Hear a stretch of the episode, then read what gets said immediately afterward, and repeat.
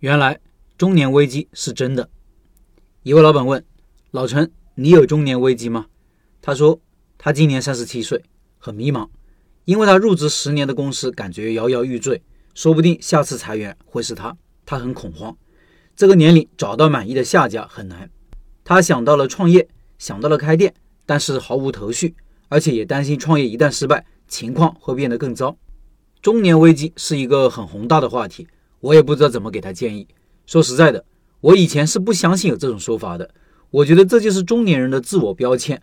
难道青年时期没有危机，老年时期没有危机？为啥中年人遇到点困难就要给自己戴顶中年危机的帽子呢？那到底有没有中年危机呢？有没有科学依据呢？欧美国家早就做过类似的调查，他们在不同的时期针对不同的人群做过幸福度或者说生活满意度的调查。发现年龄确实是影响幸福的一个重要因素。无论是什么层级的人，他们的幸福指数都是一个 U 型曲线。其中，中年人幸福指数最低，从三十五岁开始一路往下，五十岁左右最低。青年时期和老年时期最高，而且各个机构的数据在这一点上基本一致。大家可以看看这几个图表。听命的老板可以到开店笔记的公众号查找对应文章，看这几个图表。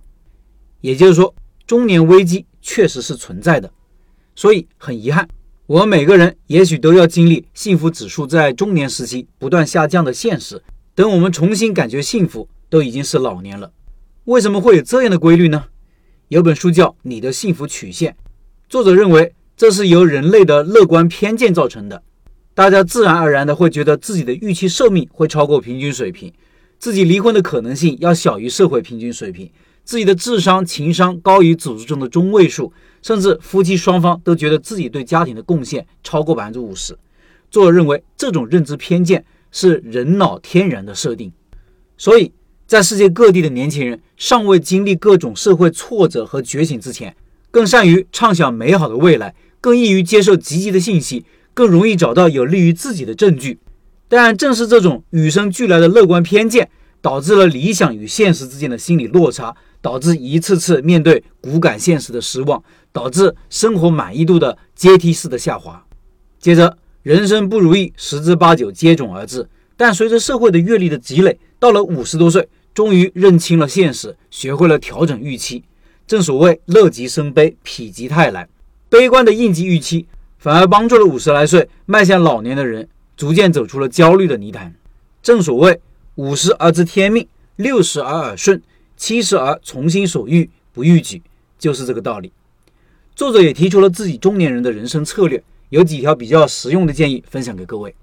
第一，正常化，要认识到自己是正常的，自己的情况并不奇怪，并不令人担忧，并不是病态。这种认识有助于打破使中年不满情绪不断膨胀的负反馈循环。如果你犯个错误就觉得自己无能，觉得自己失败，情况只会越来越糟糕。你要知道，挫折、失败、犯错等等，都是正常的，谁都会如此。第二，打断内心的批评。幸福的一个秘密就是，不要和比你成功的人比较，要向下比，不要向上比。不要整天跟这个比，跟那个比。别人是别人，你是你。别人成功或者失败，与你何干呢？还有，最有害的向上攀比是和自己攀比，或者更确切的说，是一个和理想化的。遥不可及的自我攀比，所以人要学会放过自己，和自己和解。第三，活在当下，该干啥干啥，不要因为对过去的失望和对未来的悲观而失去对当下的体验和享受。吃饭的时候享受吃饭，工作的时候享受工作，锻炼的时候享受锻炼。物来顺应，未来不迎，当时不杂，既往不恋。第四，合理展示自我困境，不要自我孤立。可以和朋友说说自己的不顺，敢于说出自己的不快乐，要多交往，袒露心扉。如果与人隔绝，失望和不满就会发酵，就会更加不愿意与人交流和交往，导致恶性循环，问题会越来越多。第五，走不要跳，进入 U 型曲线的谷底，有些人可能会想到逃跑，于是逃避工作，逃避家庭，渴望过完全不一样的生活。有些人就会通过辞职、离婚，甚至移民来逃避中年危机的做法。这是不理智的。如果辞职或者离婚不是理智的思考之后的决定，而只是逃避，找到新工作、新的婚姻，问题会依旧。要朝着可实现的小目标前进更加现实，因为这样不仅容易做到，而且会带来越来越多的满足感。第六，等待，这是最重要的智慧，也是最难运用的智慧。等待不等于什么都不做，等待是一种与时间合作的方式，让时间为我们工作。耐心并不是给所有人的全部答案，但是它是答案的一部分。作者说，等待是在他四十多岁时做的主要事情。也证明是有效的。希望以上内容对中年的你或者即将中年的你有用。